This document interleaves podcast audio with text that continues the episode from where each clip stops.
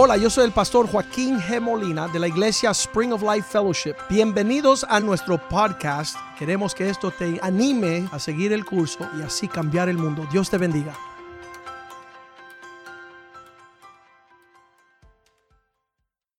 Padre, te damos gracias por tu palabra. Te damos gracias porque tú has hecho este día para alegrarnos y gozarnos en ti.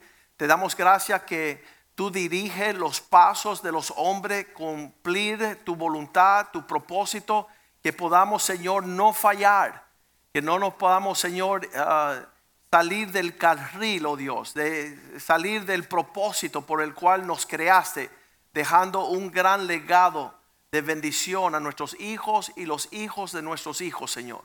Busquemos primeramente el reino de Dios y su justicia y todo lo demás vendrá por añadidura, oh Dios. Gracias por dirigirnos.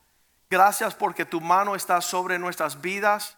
Gracias, oh Dios, que tu palabra es como una espada de doble filo que puede, ah, ah, puede penetrar a lo profundo del alma y el espíritu para que nosotros vivamos de acuerdo a tu propósito. Tu palabra es lámpara a nuestros pies, que nos ayuda en estos últimos días, Señor, conocer los tiempos poder caminar en los propósitos y glorificar tu nombre, Señor, sabiendo que tú, tuya es la victoria, Señor. Tú eres el vencedor, tú eres digno de ser alabado, Señor.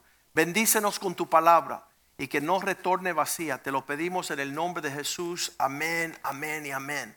Estábamos leyendo Mateo 24, 10 porque es nuevamente el clima de los últimos días. Yo, no quiero estar dormido. Muchas personas dicen la iglesia duerme cuando Cristo regresa, las vírgenes se quedaron dormidas. Yo no quiero ser una de esas dormilonas. Yo quiero estar despierto. Y dice la Biblia que muchos se ofenderán. Esta palabra tropezarán significa que algo los ofende.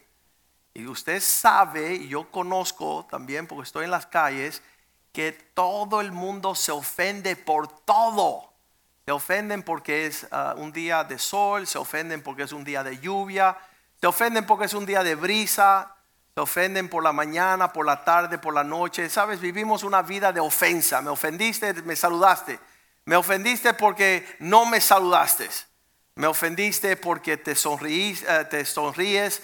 Ah, me ofendes porque no me reconoce. Eh, el clima está lleno de ofensas. Si eres demócrata, eres ofensivo. Si eres republicano, ofendiste. Si eres comunista, socialista, tú eres una ofensa.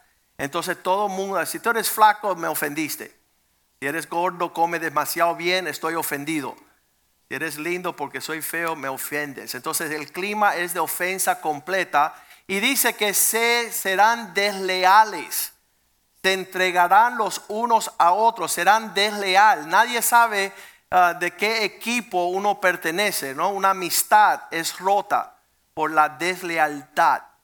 Se entregan los unos por los otros y finalmente, como si no fuera poco, en vez de amarse los unos a los otros, que fue el mandato de Cristo, unos a otros se aborrecerán. Parece ser más fácil aborrecer una persona que amarla, porque cuando tú la amas, corresponde el hecho de derramar tu vida por ellos. Entonces en los últimos días, estas tres cosas, la ofensa, la deslealtad y el aborrecer, es evidencia que las personas salieron de la fe. Porque a los que ofenden uno lo tiene que perdonar, a los que son desleales hay que amar, a aquellos que te aborrecen tú tienes que entregar tu vida por ellos, si es que estás en Cristo. La única diferencia de esto es que muchos se apartarán de la fe y dejarán de andar en el perdón. Estaba hablando con unos hermanos aquí en la iglesia que tienen ofensas los unos con los otros. Y les dije, acuérdese del Padre nuestro que dice, Señor, perdónanos como no perdonamos a los hermanos. No, es perdónanos como hemos perdonado los hermanos. En Lucas capítulo 6, versículo 27, Él dice, amarás aún a vuestros enemigos, hacer el bien a los que os aborrecen. Dice que no aborreceremos lo que nos aborrece, sino hacerle el bien. Y realmente dice el porqué, versículo 28, amar nuestros enemigos, bendecir a los que maldicen, orar por los que los calumnian. Os, eh, calumnian. Ah, en este entonces, versículo 35 nos dice que de esta forma, amar pues a vuestros enemigos y hacer bien y prestar y no esperando de ellos nada y será vuestro galardón grande y seráis hijos del Altísimo, porque Él es benigno para los que son ingratos y malos. En otras palabras, el estar en la fe en los últimos días ocasionará que actuemos diferente que los que no están en la fe.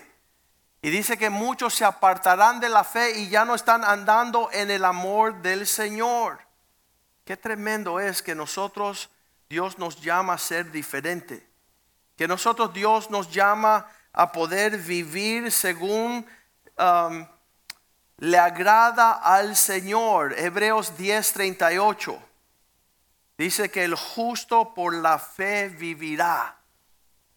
Yo hace 37 años, desde que tenía 16 años, um, me entregaron el regalo de la fe. Cuando ya se había perdido, ya yo andaba en una rebeldía completa, desobediente, estaba fuera de Cristo, nací de nuevo. Alguien me invitó a la iglesia y comenzó mi jornada de la fe a los 16 años.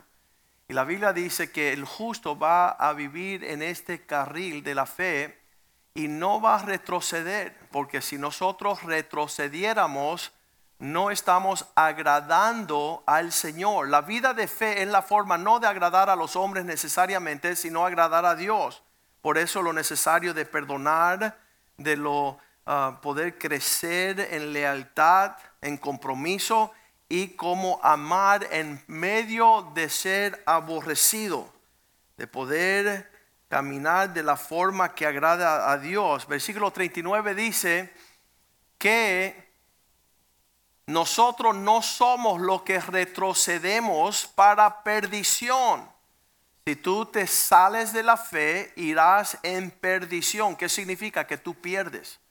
Si no, nosotros somos los que tenga, tienen fe para preservar nuestra alma, para seguir adelante en esta batalla. Estábamos recordados Mateo 12, 43 un amigo empezó a veletear en su fe después de conocer a Cristo, después de ver milagros, prodigios, de ver la sanidad de su matrimonio, de su familia, de su economía, sus hijos. Dice, cuando el espíritu inmundo sale del hombre, anda por lugares secos buscando reposo y no lo haya. Estos espíritus inmundos son los que causan las ofensas, el no perdonar, el no amar, el no tener compromiso de lealtad. Este espíritu inmundo sale cuando Cristo llega. Versículo 44 dice que cuando um, dice, volveré a mi casa de donde salí. Y cuando Él llega, haya desocupada esta, esta, esta casa, este ser, está barrida y está adornada. Todo está en su lugar. Y Él dice que Él volverá porque ahora se da cuenta que está vacía. Versículo 45 está desocupada, entonces va y toma consigo otros siete espíritus peores.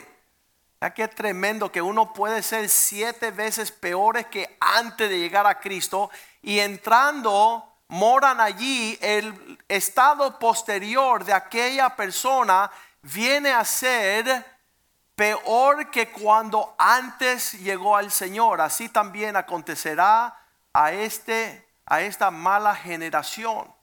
Qué horrible que uno después de estar en Cristo, después de conocer al Señor, puede volver siete veces peor. Qué horrible que nosotros que somos llamados a ser luz, podemos hacer oscuridad tenebrosa. Entonces doy gracias a Dios el día que llegó la palabra del Señor, Romanos 10, 17.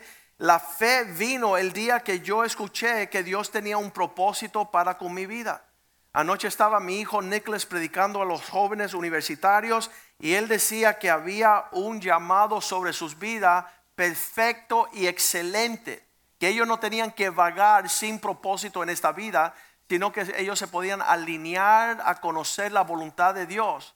Así que la fe viene por el oír y el oír por la palabra de Dios. Qué lindo es que existen predicadores que hablan la palabra de Dios sin ninguna cuestión torcida. El miércoles hablamos de las mujeres tenebrosas, las brujas tenebrosas, dos tipos de mujeres. Una mujer virtuosa, una mujer que ama a Dios, que edifica su casa, que desea la presencia, el Espíritu de Dios. Y después está la mujer rebelde, la bruja mayor le decimos, que no quiere lo que Dios quiere, que se molesta escuchando la palabra de fe. Nosotros teníamos una enseñanza que se llamaba mujer virtuosa o bruja tenebrosa. Y sabes lo que sucede cada vez que predico, la última vez que prediqué ese mensaje hace 20 años, eh, el miércoles la renovamos.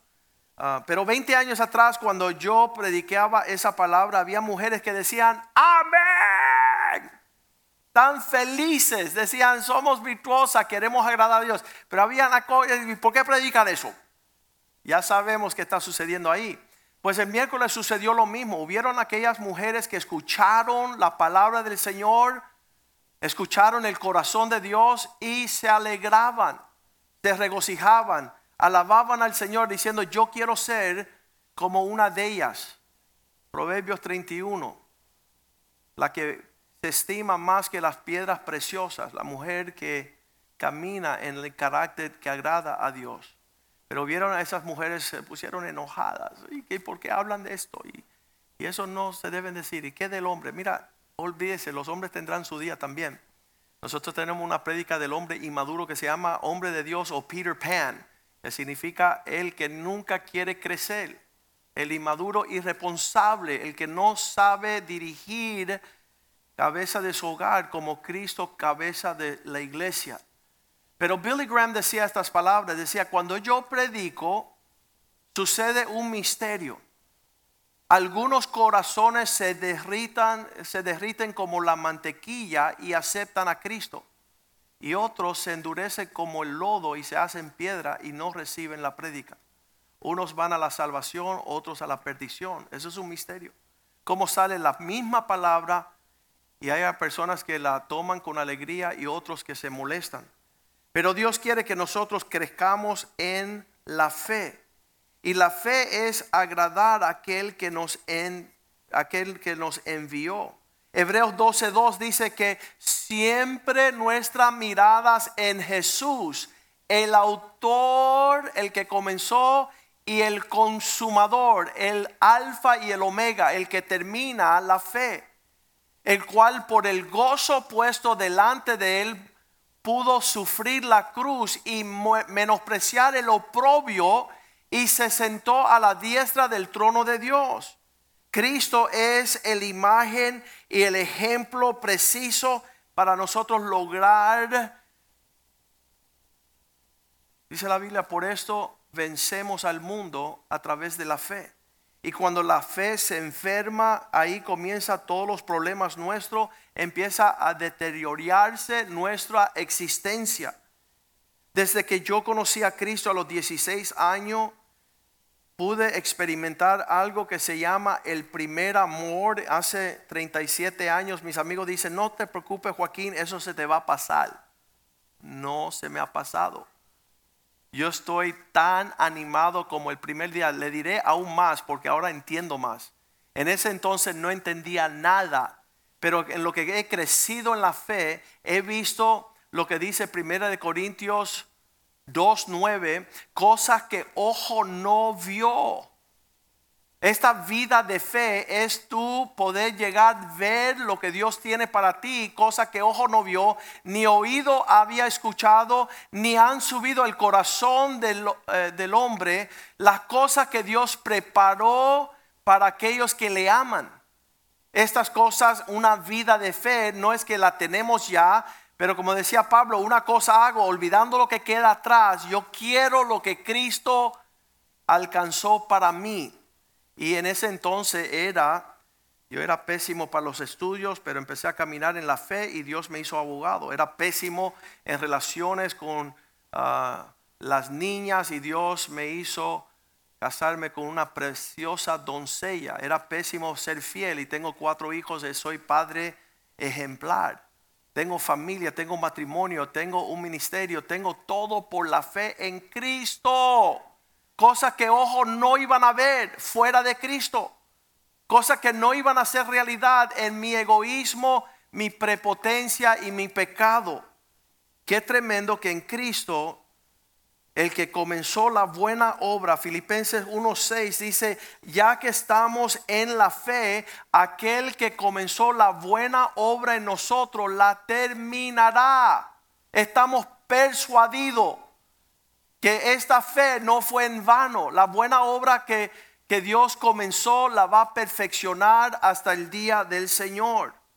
Y esto se hace un poco difícil, hermanos, cuando vemos 2 Corintios 5, 7 que la fe que caminamos y andamos no es por vista.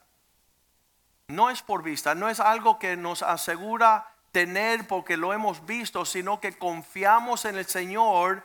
Dice que la fe es la sustancia de lo que se espera. Estamos viendo estas cosas en Hebreos 11, versículo 1 la fe pues la certeza de una esperanza que Dios cumplirá sus promesas. ¿Cómo yo lo sé? Porque Él prometió y no es mentiroso. Yo puedo tener la certeza, lo que espero, y tener la convicción de lo que no se ve. Y por eso no hay muchas personas que entran en el camino de la fe. Muéstramelo, pruébamelo. Si yo lo puedo ver, lo voy a creer, si lo puedo alcanzar. Y eso causa que muchas personas se alejen de la fe, porque es una búsqueda en un sentimiento no carnal. No es según la sensación sensual de la carne, no es lo que veo con mis ojos, ni lo que escucho con mis oídos, sino que cosa que ojo no vio, oído no escuchó. Ahí dice Pablo en 2 Corintios 13, 5, examínense a ver si todavía están en la fe. ¿Cómo yo sé que estoy en la fe? Porque estoy esperando de parte de Dios lo que no se ve. Y tengo la certeza en base de la convicción de que Dios no es mentiroso. En otras palabras, yo quiero heredar lo que Dios tiene para mí en lo sobrenatural. Dios ha dado a cada hombre una medida de fe para alcanzar sus propósitos. Y Pablo dice, examínense a ver si están en la fe. Vean si es verdad que están caminando cada día. Pruébense a vosotros mismos. Están ganando almas, están orando, se están congregando, están siendo fiel. Esta semana tuve que decirle a un hombre, ese hombre estaba perdiendo millones de dólares y le digo, ¿sabes qué? Temo que tú no estás diezmando.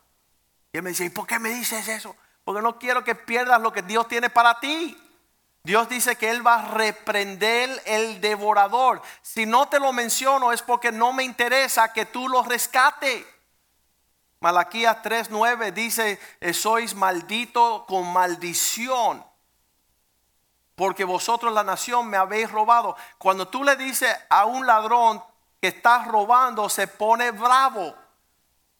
Y dice Dios en versículo 10, vuélvete y comienza a traer tus diezmos al alfolí para que haya sustancia en mi casa. Probarme en esto ahora. Un reto, un desafío de parte de Dios si no os abriré la ventana de los cielos para derramar sobre vosotros bendición hasta que empobrezcas. No, hasta que sobreabunde. Dios quiere abrir los cielos sobre tu vida. Yo sería un malvado y un impío si yo sé que alguien está siendo devorado. Versículo 11 reprenderé también por vosotros al devorador. Voy a eliminar aquel que viene a acechar tu prosperidad. Y no os destruirá el fruto de la tierra, lo que es tuyo, ni vuestra vida en el campo será estéril. Va a haber fruto, va a haber provisión, va a haber la bondad de Dios sobre ti. Y yo sería un impío si me da miedo decirte que eres un ladrón que le estás robando de Dios. Dice Hebreos 11:6 que sin fe, sin caminar en lo sobrenatural, es imposible agradar a Dios. La vida de fe, perdonar al que te ofende, amar al que te aborrece, tener compromiso y lealtad, es porque estas son las cosas que agradan a Dios. La fe es agradar a Dios. Cuando yo veo un santero que está haciendo hechicería y brujería, dice, tengo mucha fe. Digo, no, porque la idolatría es una abominación al Señor. Entonces no tiene una fe para con Dios, tiene una fe espiritual que te está destruyendo, pero sin fe es imposible agradar a Dios, porque es necesario que aquel que se acerque a Dios primero crea que Dios existe. Y si Dios existe, entonces la segunda parte, Él es galardonador de aquellos que le buscan. Eso ha sido lindo en mi vida. Mientras más busco al Señor, eh, hay una expresión que las personas dicen, acá, yo veo tu vida y esto tiene que ser sobrenatural. Porque los cielos están abiertos sobre ti continuamente. La mano de Dios se extiende sobre tu casa continuamente. Mi hija está preocupada. Mi hija dice, papá, ¿cómo yo sé que me voy a casar? Le digo, ¿sabe por qué? Porque Dios es bueno. Dios es fiel. Dios no te va a dejar sin la provisión. Dice, y eh, papá, ¿y qué si a ti te gusta, pero a mí no me gusta? ¿Tú crees que Dios te va a dar un esposo que no te guste? Eso es absurdo. Entonces Dios es bueno y sabe cómo dar galardón aquellos que le son fiel para con Él. Cuando estamos leyendo la palabra del Señor y viendo todo lo que hay en la fe, nos asombramos que hay hombres que buscan las cosas naturales. Ahí en el 1920 hubo una gran reunión en Chicago. Yo tengo que decir esta ilustración porque ahí en el 1923 se reunieron en un hotel en Chicago los hombres, los ocho hombres más ricos del mundo, juntos tenían más plata que la tesoría en los Estados Unidos. Estaba allí reunidos entre estos grandes hombres, sentados en la mesa, el presidente de la compañía de hierro más grande del mundo. Estaba también sentado allí en esta reunión el presidente de la electricidad de la compañía eléctrica de los Estados Unidos, un hombre sumamente poderoso, exitoso. Estaba el presidente de la Bolsa de Nueva York, del cambio de bolsa. Estaba un miembro del gabinete del presidente, uno de los asesores del presidente de 1920. Estaba el presidente de los bancos internacionales. Estaba presente uno de los accionistas más grandes de Wall Street. Eran hombres cabezas de monopolios poderosos en la tierra. Estos hombres controlaban más riquezas que todo el tesoro de los Estados Unidos. Estaban reunidos estos financistas y estos gigantes industriales y estaban jactándose de su mucho éxito y dinero. Estos hombres lo que no conocían que iba a ser el final de sus días. El presidente de la compañía de hierro, Charles Schwab, murió en la pobreza sin un kilo, alquilando aún dinero para comer. Arthur Cutton fue este gran especulador de los granos y de las cosechas de los Estados Unidos, murió pobre fuera de los Estados Unidos. El presidente de la Bolsa de Nueva York ah, pudo terminar en la cárcel preso sin un kilo. Ese ah, Albert Fall, que era miembro del presidente, también ah, se, fue, fue para la cárcel y murió en la casa en pobredumbre. El bear, el oso de Wall Street, Jesse Livermore, también Ah, junto con Leon Fraser, que era el presidente del Banco Internacional, Ivan Kruger, que eran los monopolios más grandes, quitaron sus vidas, se suicidaron al final de sus días.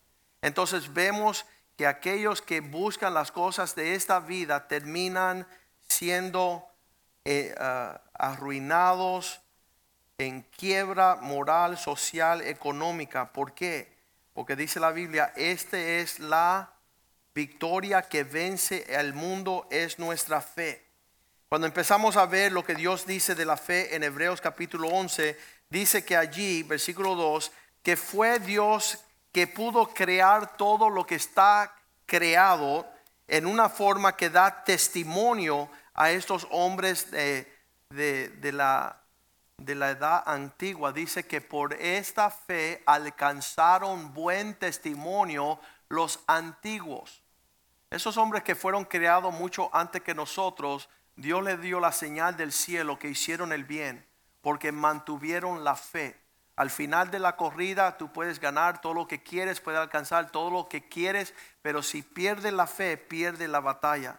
Versículo 3 dice que um, por la fe entendemos haber sido constituido el universo. Todo lo que fue creado por la palabra de Dios, de modo que lo que se ve fue hecho de lo que no se veía. En nuestra familia venimos de Ah, abuelos senadores, abuelos exitosos, ricos, ah, fueron partícipes de gobierno, representantes de gobierno, ah, pudieron alcanzar muchas cosas, pero eran pobres en cuanto a la fe. Y yo decía, Señor, yo no sé lo que me estás diciendo, pero sé que hay una gran herencia real en lo que no se ve. Quiero caminar en este mundo. Hay muchos abogados, amigos míos, dicen, Joaquín, tú te volviste loco porque estás dejando las cosas naturales para alcanzar las cosas sobrenaturales. ¿Qué significa? Todo el dinero del mundo no me pudo haber dado la esposa que tengo, el matrimonio que disfruto, los hijos que nacieron en casa, el, la forma de proceder mis hijos cuando ellos están predicando aquí como pastor de jóvenes el viernes y el sábado no tengo con qué dinero pagar que los hijos míos no heredaron una cuenta bancaria grande ni casas grandes, ni, ni cosas así lujosas, pero la fe que tienen mis hijos vale más que todo el dinero del mundo. Esta fe pasó a través de sus padres a ellos y va a pasar a mis nietos. Mis nietos tienen van a tener unos padres increíbles. Cuando vemos que ellos no andan por vista, no están buscando dinero, dinero y sayas, no están buscando los placeres de este mundo, tengo un hijo de 26 años que dice, mira, lo único que puedo decir es que llevo 26 años negándome a mí mismo. ¿Qué significa? No haciendo lo que me da la gana. La última canción de Bad Bunny es hago nada más lo que me da la gana. ¿Sabe lo que eso hace? Necesitar este libro que se llama ¿Qué es un hombre? Porque un hombre no hace lo que le da la gana. Un hombre hace lo que le da el placer a Dios. Lo que place a Dios. La palabra de Dios nos permite participar de cosas que ojo no han visto. Sobrenatural el llamado de Dios sobre nuestras vidas. El libro de Eclesiastés, versículo capítulo 6, versículo 3 nos dice que si un hombre engendrare cien hijos y viviere muchos años y los días de su edad fueran numerosos, cien hijos, muchos años, numerosos días y su alma no sacia del bien, nunca conoció la voluntad de Dios, es mejor que fuera abortivo. Es mejor que nunca hubiese nacido. De no poder alcanzar el propósito de Dios en esta vida. Versículo 6 dice así, aunque viviera mil años dos veces, si el hombre vive dos mil años y no goza de la fe dice que hubiera sido en vano su existencia. Por eso Pablo decía, lo dejo todo por basura al fin de conocer a Cristo y, tomar aquello por lo cual Él me entregó. Hebreos 11:4, esta fe permite que tú le ofrezcas a Dios lo mejor. Por la fe Abel le trajo a Dios lo más excelente. Si tú no tienes fe, tú no le estás dando a Dios lo mejor. Me encanta la canción. Te daré lo mejor de mi vida. Te daré lo mejor de mi existir. ¿Por qué? Porque fui redimida por la sangre del cordero. Por lo cual alcanzó testimonio de que era justo. dando Dios testimonio de su ofrenda y a un muerto habla por ella. Versículo 5. En la fe nosotros podemos ser como Enoch, ser traspuesto. ¿Tú te imaginas que venga el rapto y te quedes por algo aquí en la tierra? ¿Qué necio te vas a sentir? No fue hallado porque lo traspuso Dios antes que fuese traspuesto, tuvo testimonio de haber agradado a Dios. La fe no es ser religioso, la fe no es ser parte de la iglesia en el sentido de que tú estás ponchando ahí, ya llegué a la iglesia. No, la fe es dándole a Dios lo mejor de tu vida. Si Dios te dio lo mejor, dale tú lo mejor a Él. Eso te lleva la fe a una adoración excelente, a irte en el rapto Versículo 6 dice, aún sin fe es imposible agradar a Dios. Dios quiere verte moverte en la dirección de lo invisible. ¿Cómo lo hacemos? Porque es necesario que el que se acerque a Dios crea que Dios existe y que Él siempre le da galardón a aquellos que le buscan. Que buscar a Dios es primordial. De acuerdo cuando Ah, me convertí, había una agencia de, carros aquí. Mi, tío y mi primo tenían la agencia de carro más grande en una área de la ciudad bien famoso, en la I-95, por allá en el norte, se llamaba Metro Ford. Todavía ellos son dueños de ese, de ese taller. Y ellos trabajaban siete días a la semana y no hallaban cómo avanzar y tener éxito. Pero aquí había al sur, en el medio del olvido, otra agencia de una familia cristiana. Se llamaba World Ford y ellos cerraban los domingos. ¿Cómo va a cerrar el domingo? El domingo es el día que las personas compran carros. Ellos querían agradar a Dios. En el día del Señor ellos no abrían. Y todos los años ellos vendían más carros que mi primo, que era impío, ateo, no creyente. ¿Por qué? Porque cuando uno se mueve en fe, verá la gloria de Dios. Verá lo sobrenatural de parte de Dios. Cuando uno sacrifica lo que ve por lo que no se ve. Y eso vuelve a los impíos locos. Por eso dice la Biblia que el Evangelio es locura para los que se pierden. Y mi deseo hoy de traer este mensaje es para que tú ganes para que tú te aferres a la fe, aunque no vea nada como Habacuc y tú dices aquí todo está mal. Que tú sepas, que sepas, que sepas que verá la salvación de la fidelidad de un Dios, que es aquel que galardona a aquellos que le agradan. Sin fe es imposible agradar a Dios. Esta fe va creciendo de una semilla en una planta y empieza a dar frutos increíbles.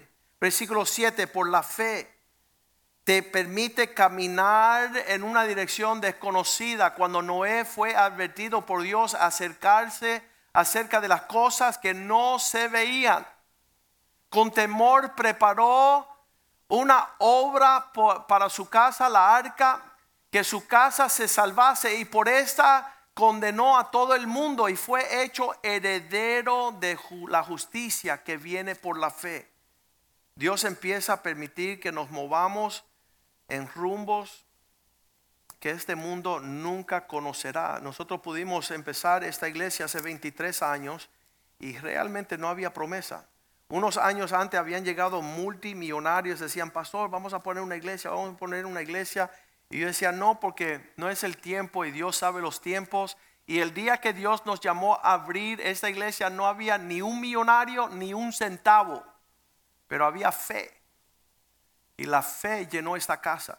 Y la fe sigue bendiciendo esta casa. Y todavía no tenemos los gran millonarios, pero seguimos en una ferviente fe. Estamos, estamos tomados del manto del Señor de forma agresiva, tangible, deliberada, intencional. Esto es lo que empieza a traer lo que no se ve. Versículo 8 dice que por la fe Abraham fue llamado y obedeció a salir hacia un lugar que recibía como herencia y salió sin saber a dónde iba. ¡Qué lindo! Caminar donde no se ve porque estás agarrado de la mano del Señor. ¡Qué hermoso! Dile al justo, le irá bien.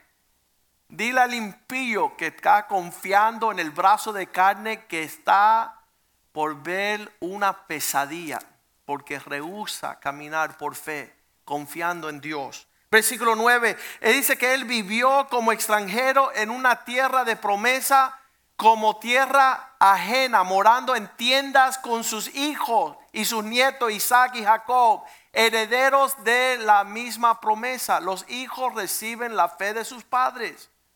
Mis hijos, yo no puedo dejar de hablar de mis hijos porque han visto en las buenas, las malas, las altas, las gordas, las flacas, han visto la promesa y la fidelidad de mi Dios. Nunca, nunca, nunca nos ha desamparado. Nunca.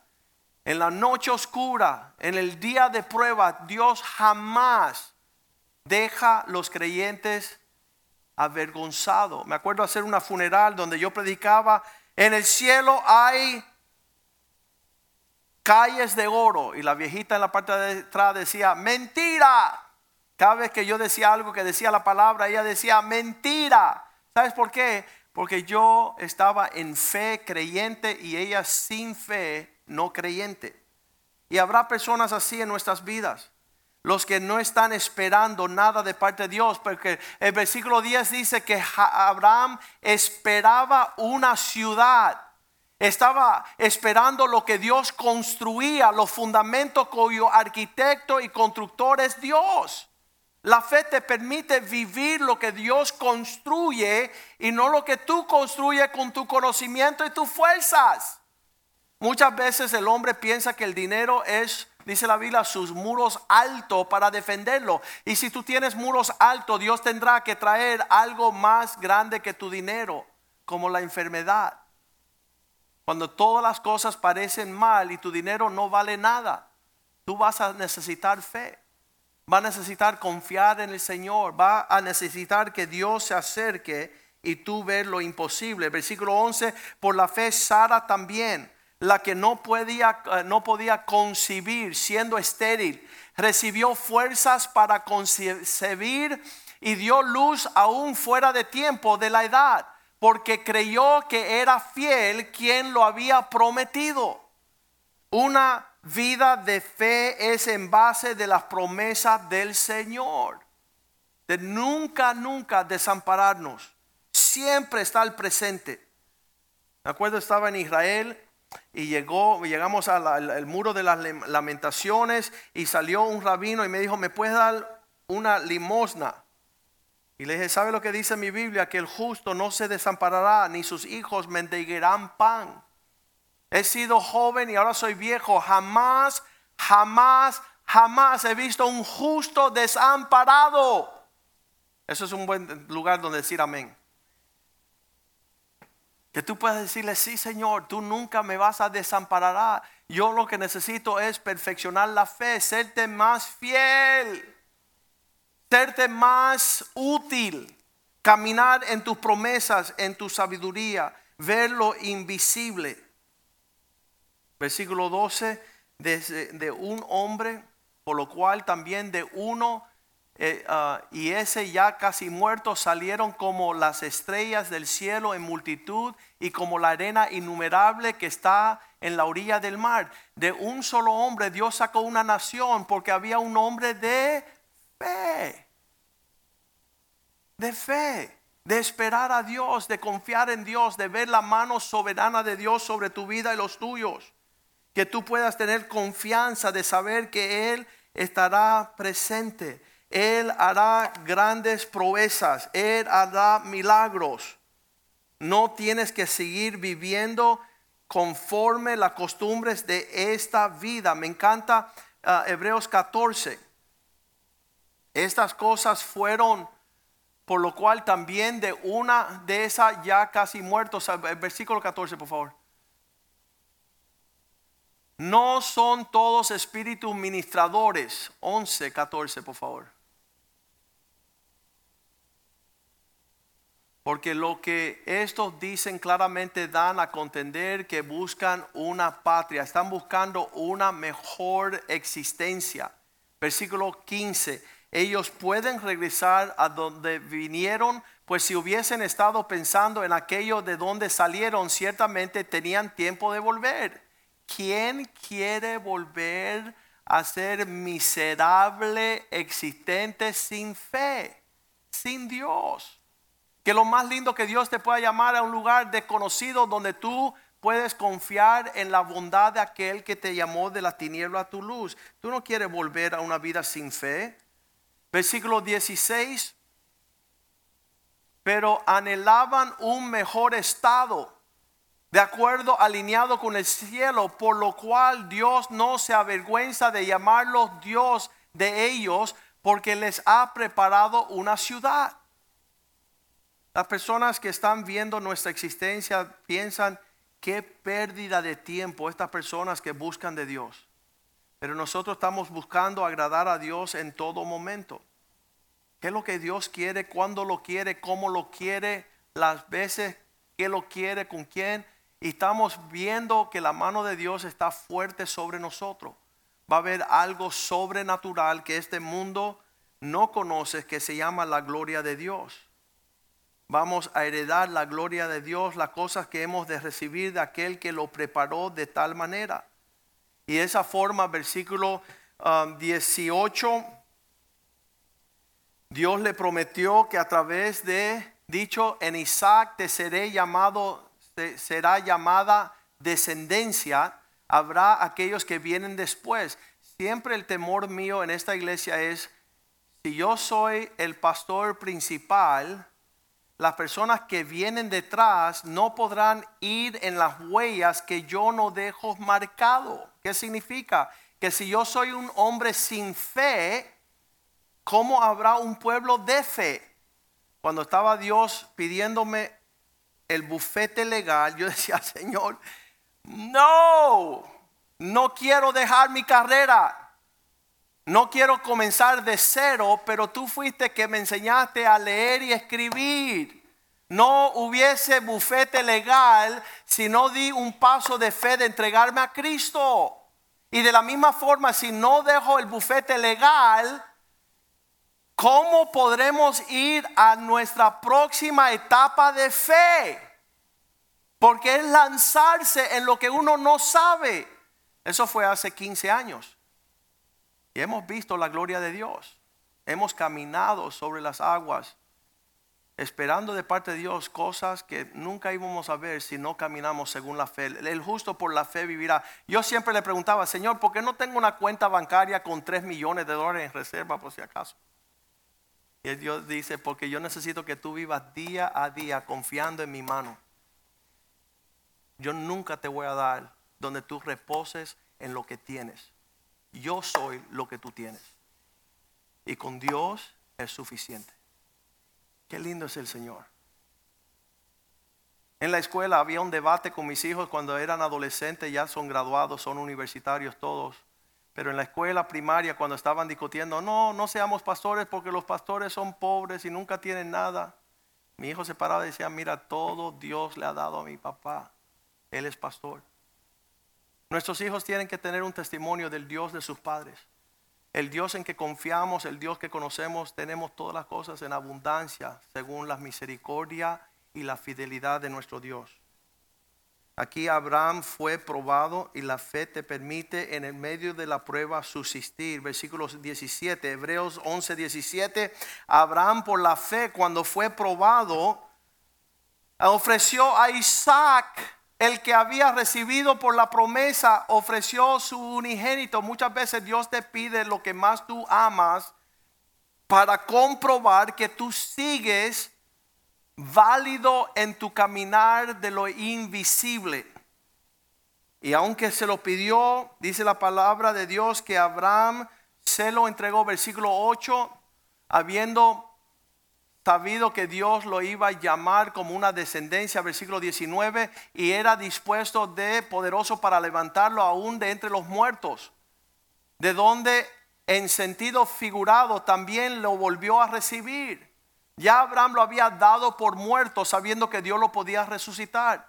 Si tú le entregas algo a Dios, no significa que Él lo va a tomar para siempre. Si quizás te lo devuelva y solamente estaba probando tu corazón. Y Dios quiere que tú siempre tengas tu confianza en Él y no en las cosas y no en lo que tienes en tus manos, sino lo que hay en la mano de Dios. Bendijo versículo 20 a través de Isaac y Jacob y a Esaú respecto a cosas venideras. Hubo provisión. Yo siempre digo que todo lo que yo he dejado, Dios lo tiene para mi descendencia como si no lo hubiera dejado. ¿Por qué? Porque la mano de Dios no se acorta para bendecirme. Dios no le queda debiendo nada a nadie.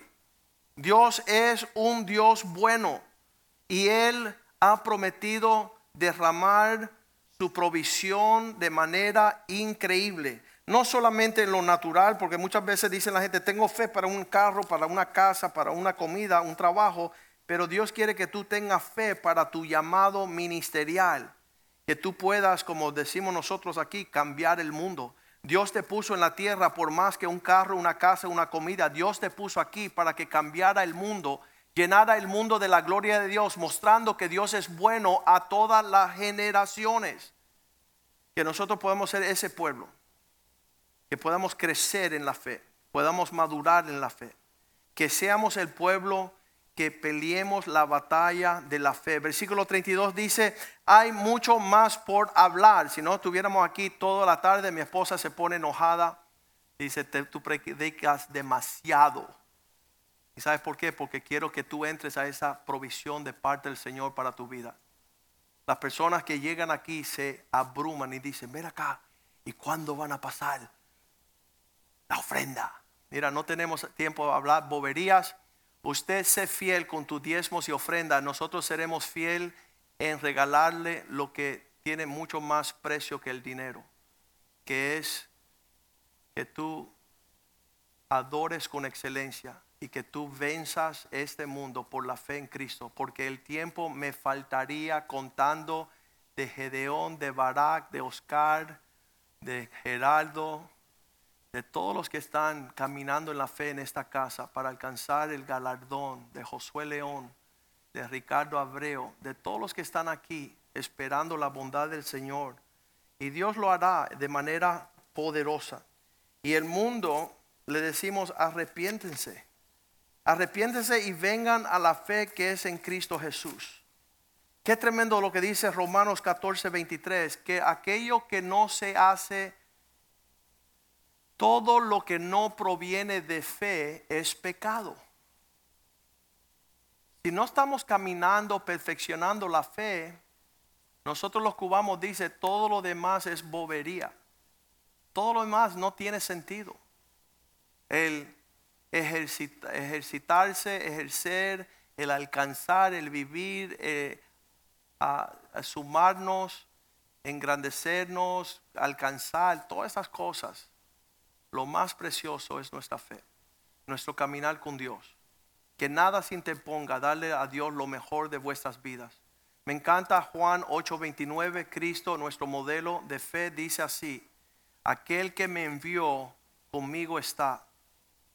La fe te permite saber que Dios está contigo. No me ha dejado solo ni un minuto, ni un segundo el Padre. ¿Por qué? Porque yo hago siempre lo que le agrada a Él. A mí no me interesa agradar a más nadie, sino a mi Señor. Él fue el que pagó el precio por mí en la cruz de Calvario. Es el que tiene la eternidad, es el que tiene el reino, es el que tiene el imperio. Él es digno de gloria, de honra, de majestad. Y que nosotros podamos estar en serio, en serio, sumamente serio.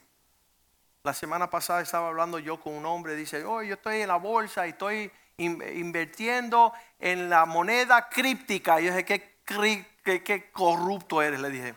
Qué horrible que tú te, me estés hablando a mí de, de crípticos. Y le hago así, le muestro, mira, eso lo acabamos de dar, 100 mil dólares para la obra del Señor. Que tu dinero perezca contigo. En lo que tú buscas las cosas de este mundo, nosotros estamos buscando las cosas de arriba. Padre, te damos gracias, oh Dios, por tu misericordia y tu bondad. Pedimos, Señor, que nosotros podemos alcanzar aquellas cosas que ojo no ha visto, oído no ha escuchado, ni ha entrado el corazón del hombre. Que en lo natural, nada, Señor, tiene el valor de las cosas que tú nos das gratuitamente. Tú dices en Romanos 8:32 que tú no escatimaste de darnos al Hijo en la cruz. Y si nos diste al Hijo, al Hijo amado que murió en la cruz, también junto con Él nos dará todas las cosas gratuitamente. Pedimos que nosotros podamos tener nuestros ojos fijos en Cristo, autor y consumador de nuestra fe. Que nosotros tengamos la valentía, que seamos valientes suficientes para decirle a este mundo que no, como hizo Moisés, que prefirió sufrir los padecimientos con el pueblo de Dios que disfrutar los tesoros de la casa del faraón. Sabemos que si por un segundo nosotros fuésemos en pos de las cosas terrenales, seríamos ricos en cuanto a lo terrenal y lo temporal. Pero qué necio es, Señor, ganar todos los tesoros de esta vida y perder nuestra alma. Gracias por tu fidelidad sobre nuestras vidas. Gracias por el regalo de la fe. Somos salvos por fe en Cristo Jesús. Permítenos, Señor, caminar, fortalecernos, adquirir la herencia y el galardón de aquellos que te buscan de todo corazón. Pedimos, Señor, que principalmente y antes que toda nuestra búsqueda, estar bien delante de ti sea nuestra prioridad. Te damos gracias que en los últimos días en los que las personas se están ofendiendo, tropezando, siendo desleal y aborreciéndose, hay un pueblo que por la fe perdona, ama y se compromete. Bendice a las familias de esta casa. Abre, Señor, las ventanas de los cielos y provéele para que te sirvan con alegría y fidelidad por la abundancia de todas las cosas. Gracias por la salud que hay en Cristo Jesús. Gracias que mayo 9 vamos a regresar aquí a la casa de Dios, el Día de las Madres, todas las familias de esta iglesia, oh Dios. El año pasado para el Día de los Padres nos despedimos por causa de la pandemia, pero esa prueba ya pasó, Señor. Y estamos regresando a la casa de Dios a servirte con alegría. Gracias por lo que aprendimos, gracias por lo que crecimos y gracias por las familias que tú has añadido a esta casa que cambia el mundo. En el nombre de Jesús te lo pedimos. Amén, amén y amén.